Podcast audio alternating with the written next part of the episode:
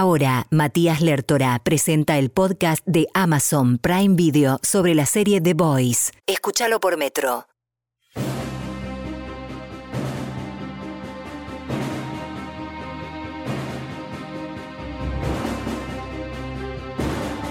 ¿Qué pasaría si en el mundo existiesen un montón de superhéroes? Suena bien, ¿no? Pero ¿qué pasaría si estos no fuesen como imaginamos? O sea, buenos y puros, sino corruptos, ególatras e incluso asesinos.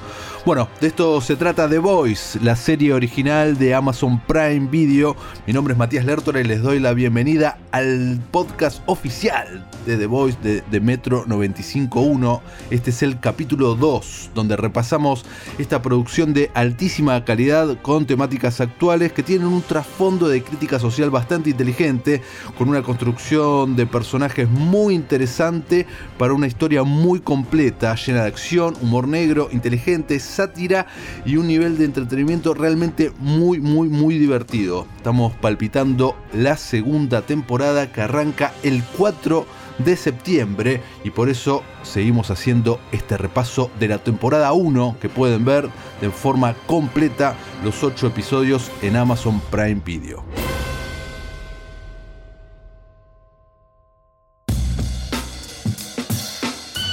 Seguimos con la segunda mitad, repaso de la temporada 1, donde estos superhéroes que no son tan héroes, ¿no? Eh, así que antes de ver el trailer, si quieren, y no spoilearse sobre los hechos que vamos a ver a partir de la segunda temporada, les los invito a escuchar estos próximos minutos. Nos quedamos en el capítulo 5.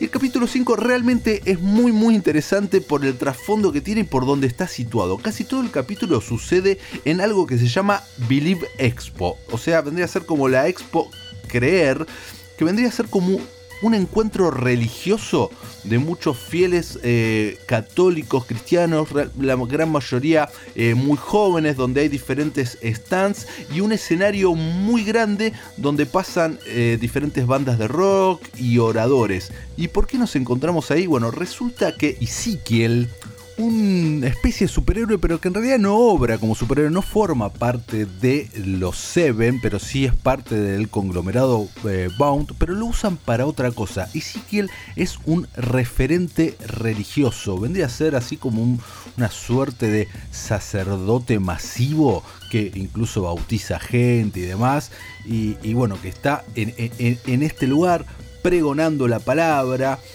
Y resulta que se acuerdan cuando habíamos comentado que en el, en el primer capítulo Hughie va a ese bar de superhéroes y ve todo tipo de excesos. Bueno, uno de los que ve cometiendo esos excesos es Ezekiel, que una de las cosas que está pregonando siempre es la castidad, llegar virgen al matrimonio. Y bueno, resulta que eh, en ese video de seguridad del bar lo ve manteniendo sexo con varios hombres al mismo tiempo y sexo de manera de superhéroe, porque uno de los poderes de Ezekiel es estirarse, estirarse tipo elástico. Y bueno, ahí como que suceden varias cosas también con esos poderes. Bueno, en esto eh, Hughie usa ese material para extorsionarlo porque sabe que él tiene que ver algo con el compuesto B. En tanto, vemos que A-Train mata, sí, sí, sí, mata a Popclaw, su novia, a la cual le había profesado todo su amor. Bueno, eh, la hace caer entre un dicho sobre dicho, verdad, mentira, eh, que ella le había proporcionado información sobre el compuesto B a The Voice y la, la mata haciendo fingir que tiene una sobredosis de heroína. En tanto pasa eso, eh, él encuentra las imágenes de vigilancia donde ve a uno de los eh, The Boys, a Frenchy, el francés. Volviendo a la Believe Expo, ahí es donde nos encontramos con Starlight, que va a ser una de las grandes protagonistas de este capítulo. porque ella resulta que tiene un gran pasado católico, cristiano y bueno, es una de las oradoras. Primero da como una charla muy, muy íntima, tipo en un círculo a unos jóvenes donde habla sobre, entre otras cosas, eh, llegar virgen al matrimonio. Pero su, su gran momento llega en el escenario principal donde se rompe ella por completo y deja de importarle el guion justamente de lo que le habían dicho que tenía que decir y cuenta su verdad, cuenta lo que eh, no está segura de cómo, que cree en Dios, pero que no está segura cómo son las cosas y revela sobre el abuso sexual que había recibido sin nombrar a The Deep, pero dando a entender que era uno, eh, que era alguien, mejor dicho, eh, famoso o conocido. Y bueno, eso es tomado obviamente como una gran sorpresa, fue muy aplaudida, pero con mucha bronca obviamente por parte de Baut. Gracias a todas estas investigaciones y la data sacada por Ezekiel, eh, Butcher y Mother Milk descubren que Baut, la empresa, está usando este compuesto B en bebés. Sí, en bebés. O sea, se dan cuenta que estos superhéroes son fabricados, que no nacen de esa manera por obra y gracia de Dios como estaban vendiendo desde hacía décadas. No, no, son experimentos. Mientras tanto, Frenchy descubre que Black Noir, este superhéroe tan misterioso que no habla, que se mueve entre las sombras, lo está buscando lo, encuentra, se produce ahí una, eh, un, enfrentamiento, al mismo tiempo está involucrada la mujer asiática que habían encontrado, eh, que, que intenta salvarlo y aparentemente esta mujer muere en el enfrentamiento, pero luego misteriosamente despierta y sus heridas se curan de inmediato, al mejor estilo Wolverine de los X-Men. Bueno, así. Otro de los datos muy importantes de este capítulo es que la esposa de, The Butcher descubrimos que está desaparecida hace 8 años. Y ahí empezamos y seguimos entendiendo su bronca y, el, gran odio y sed de venganza que tiene contra la compañía, contra Bob, porque ah, evidentemente ellos o alguien de ahí tuvo algo que ver. Y así es como termina el capítulo 5.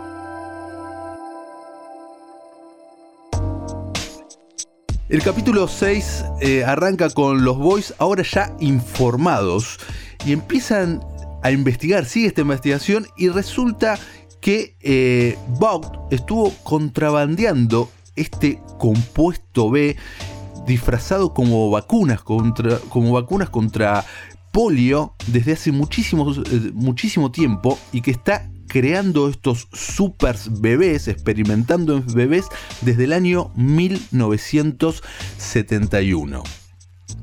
En todo esto, a Starlight, quien había hecho ese, ese descargo en el escenario, en la convención esta religiosa, es encarada por su jefa, por Stidwell, eh, que le exige entre otras cosas, que cumpla con la imagen diseñada, por no decir escotada, ese traje eh, que ella misma dijo que no era apto eh, para todo público. Eh, Starlight, Annie, se niega a todo esto remarcando que no van a poder despedirla, que va a quedar muy mal si la despiden luego de que ella denunciara un asalto sexual y ahí como que se produce un, tire bastante grande entre estas dos eh, protagonistas. Justamente la consecuencia casi inmediata es que Steedwell confronta a The Deep por todo esto, hace que se disculpe públicamente y lo transfiere. Lo saca de los Seven, los transfiere a un pueblito llamado Sandusky en el estado de Ohio por un año. Le dicen, bueno, tómate un año sabático. Un gran momento para los nostálgicos barra cinéfilos en este capítulo es cuando Frenchy y Mother Milk reciben la ayuda, en realidad una ayuda medio coartada, por parte de otro superhéroe llamado Mesmer, que tiene la habilidad de eh, leerle la mente a las personas por solo tocarlas. Entonces lo que necesitaban era que este, eh, que Mesmer eh, toque a la mujer asiática que con la cual no pueden comunicarse para saber quién era, de dónde venía, etcétera, etcétera. Pero acá lo gracioso, y por eso decía lo de la nostalgia, si le vieron cara conocida al actor que hace de Mesmer, bueno, exactamente. Es Haley Joel Osment, el niño ya bastante crecido de sexto sentido. I see that people. Exactamente, veo gente muerta, había dicho en esa película con Bruce Willis a fines de los 90 y acá ya es un adulto eh, siendo un superhéroe eh, bastante venido a menos. Empezamos a saber algo de su historia y resulta que eh, fue protagonista de una serie muy exitosa en la cual lo que hacía era investigar y averiguar justamente tocando eh, a las personas y, y, leyéndole su mente. Recordemos que en este mundo estos superhéroes al mismo tiempo son estrellas y son protagonistas de sus propias series, películas, libros, etcétera, etcétera. Eh, el contexto en el cual medio nos enteramos de esto es bastante gracioso porque es en una convención tipo Comic Con, algo así. Eh, bueno, tienen sus stands, está firmando DVDs viejos vintage de la serie, bueno, en todo eso es encarado y eh, terminan yendo a la casa de, para, de él para averiguar cosas para que los ayude.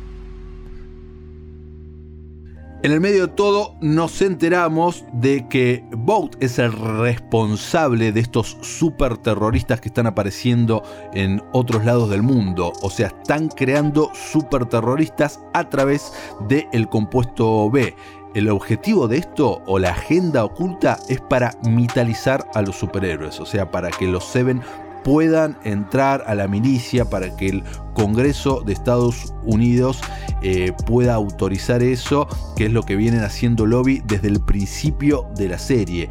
Descubren este, este plan, eh, Butcher se lo dice a Raynor, su colega, amiga, contacto de la CIA. Ella decide tomar cartas en el asunto. Él entre todas las exigencias o condiciones que le pone es la cabeza de nada más ni nada menos que Homelander, el héroe máximo supremo. Y ella dice que es intocable, que ella jamás podría ir tras de él. Y entonces Butcher medio como que cancela el trato. Volviendo a Mesmer, al amigo Heli Osmet, eh, se contacta con Homelander y les da unas impresiones de las fotos de vigilancia de la cámara que tenía en su casa. Entonces, de esa manera, entrega a The Voice. ¿Por qué hace esto? Porque quiere sentirse útil de vuelta, quiere ser un superhéroe, quiere jugar en las grandes ligas. Homelander no le da ni pelota, se va. Entonces ahí Mesmer se queda sin el pan y sin la torta, traiciona a los boys y no puede entrar en The Seven. Mientras las conspiraciones y todo este entramado sigue su curso, Hughie y Starlight o Annie tienen una cita se besan, esa relación va floreciendo entre ellos y la vemos sincera, por más de que Hughie al principio eh, está como para sacarle información, vemos realmente un interés de él, por más que de vez en cuando tenga visiones o parezca su novia muerta y principal motor en todo esto como vimos en el primer capítulo. Pero ¿qué pasa? Eh, Butcher se entera de esto, los ve y lo amenaza, lo amenaza a Hughie eh, con exponerlo diciéndole que eh, si no frena con esto, que no puede involucrarse sentimentalmente con una super, que todos los super son iguales, y dice, y dice ¿qué, ¿qué va a pasar cuando se entere que vos mataste a Translucent?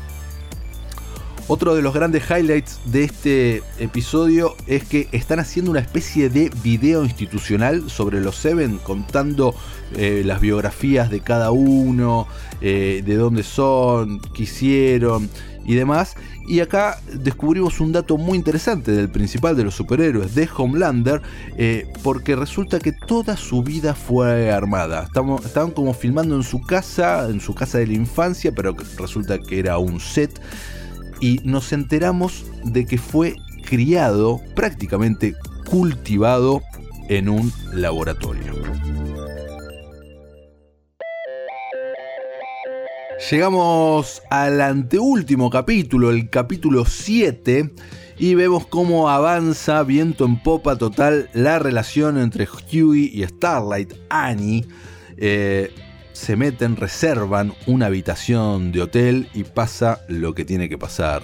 Exactamente, sí, tienen sexo, les va muy bien, la pasan lindo, se enamoran, pero todo esto también es descubierto por Butcher. Recordemos que había amenazado a Huey eh, si seguía con esta relación amorosa.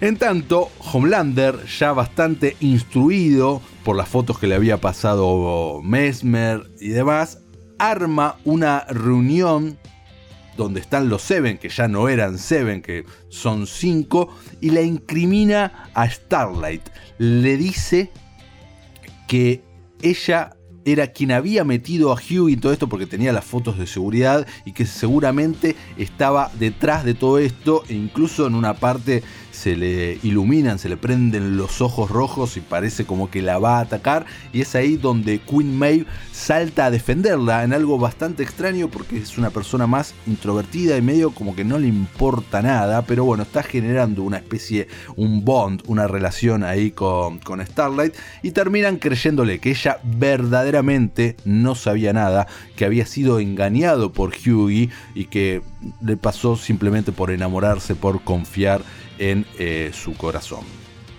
Ahora, ¿qué pasa? A-Train, sabiendo todo esto, eh, secuestra, amenaza al padre de Hughie, lo llama por teléfono, citándolo y que vaya solo al encuentro para eh, salvar a su padre.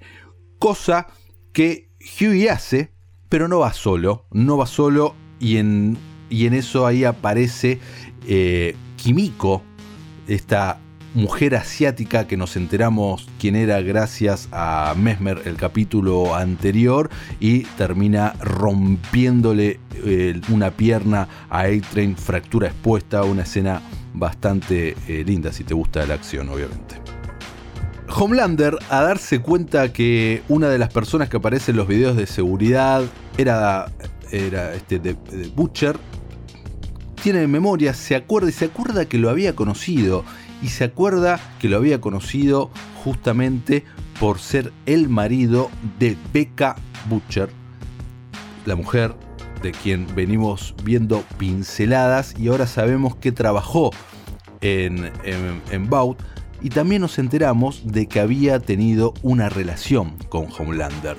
Eh, entonces Homelander lo que hace es encarar a uno de los capos de la compañía, al doctor Bogelman, y le cuenta este que había quedado embarazada de su hijo, pero que ambos murieron, murieron en el parto, que había sido un embarazo totalmente acelerado y nada normal, y que Baut lo había encubierto todo esto se produce una charla bastante íntima entre ellos dos, eh, porque claramente para él era una figura paterna, eh, pero él termina llamándolo a Homelander como su mayor fracaso. Mientras tanto, el capítulo termina en dos notas bastante altas. Una es la acusación de la CIA por parte de Raynor a Stitwell, eh, diciéndole que se estaban al tanto de estos super terroristas. En todo esto aparece en las noticias un super terrorista llamado Nakib. Por lo tanto, la opinión pública, los noticieros, se ejerce como el cuarto poder. Entonces, eh, los supers hay que combatirlos con supers y medio que eh, el caso que estaba armando la CIA carece un poco de potencia, va cayendo, los intereses del gobierno claramente son otros. El capítulo termina con eh, Butcher confrontando a Huey con Starlight, le pega un tiro tremendo a Starlight en el pecho que no, la, no le hace nada, ella es una super, eh, pero ahí como que sucede un quiebre en la relación.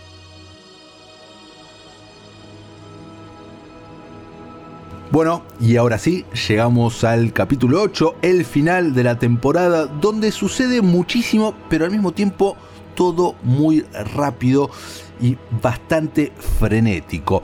Resulta que el Pentágono mismo clasifica el compuesto B como una sustancia controlada, o sea, como que estaba todo ok, listo, acá no pasó nada, y los pone a los boys en la lista de fugitivos más buscados.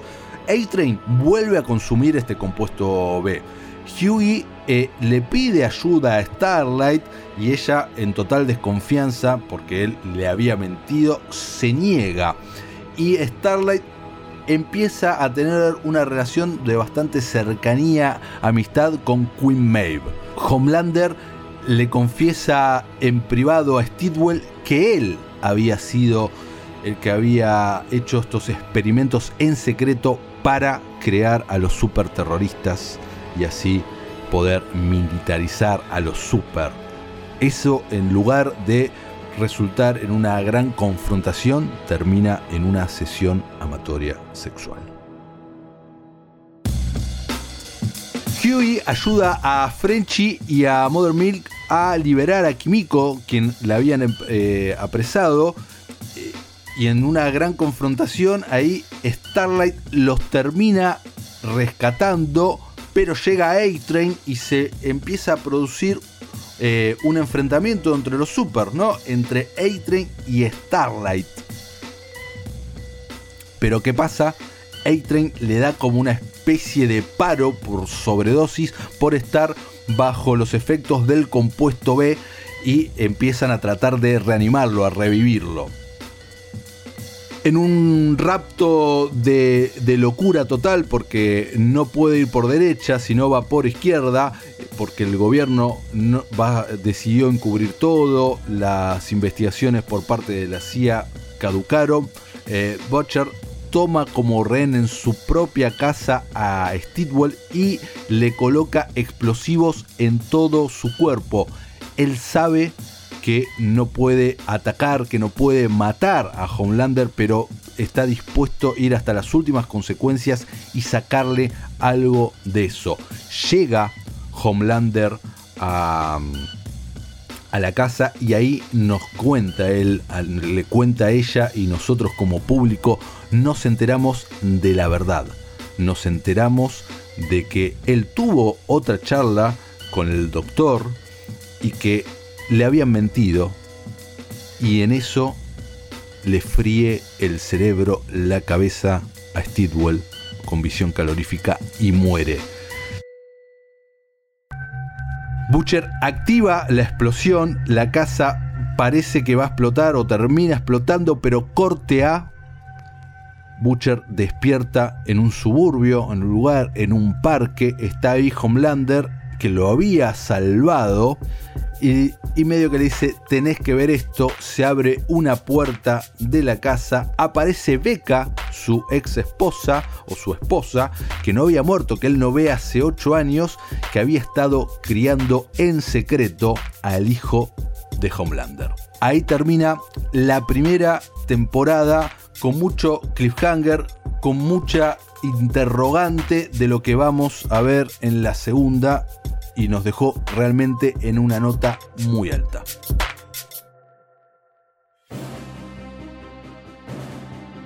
Bueno, así que amigos, amigas, ya escucharon estos dos capítulos resumen, este recap de la primera temporada de The Voice que pueden ver en Amazon Prime Video. Pueden ver ya mismo el trailer ahora y estar palpitando la serie que arranca el 4 de septiembre. Arranca la segunda temporada y hacen eso y le dan play ya mismo a este podcast oficial de Metro 95.1. Capítulo a capítulo vamos a tener un capítulo podcast de resumen, de curiosidades y aquí estaremos. Mi nombre es Matías Lertora, esto ha sido un placer y esto es The Voice.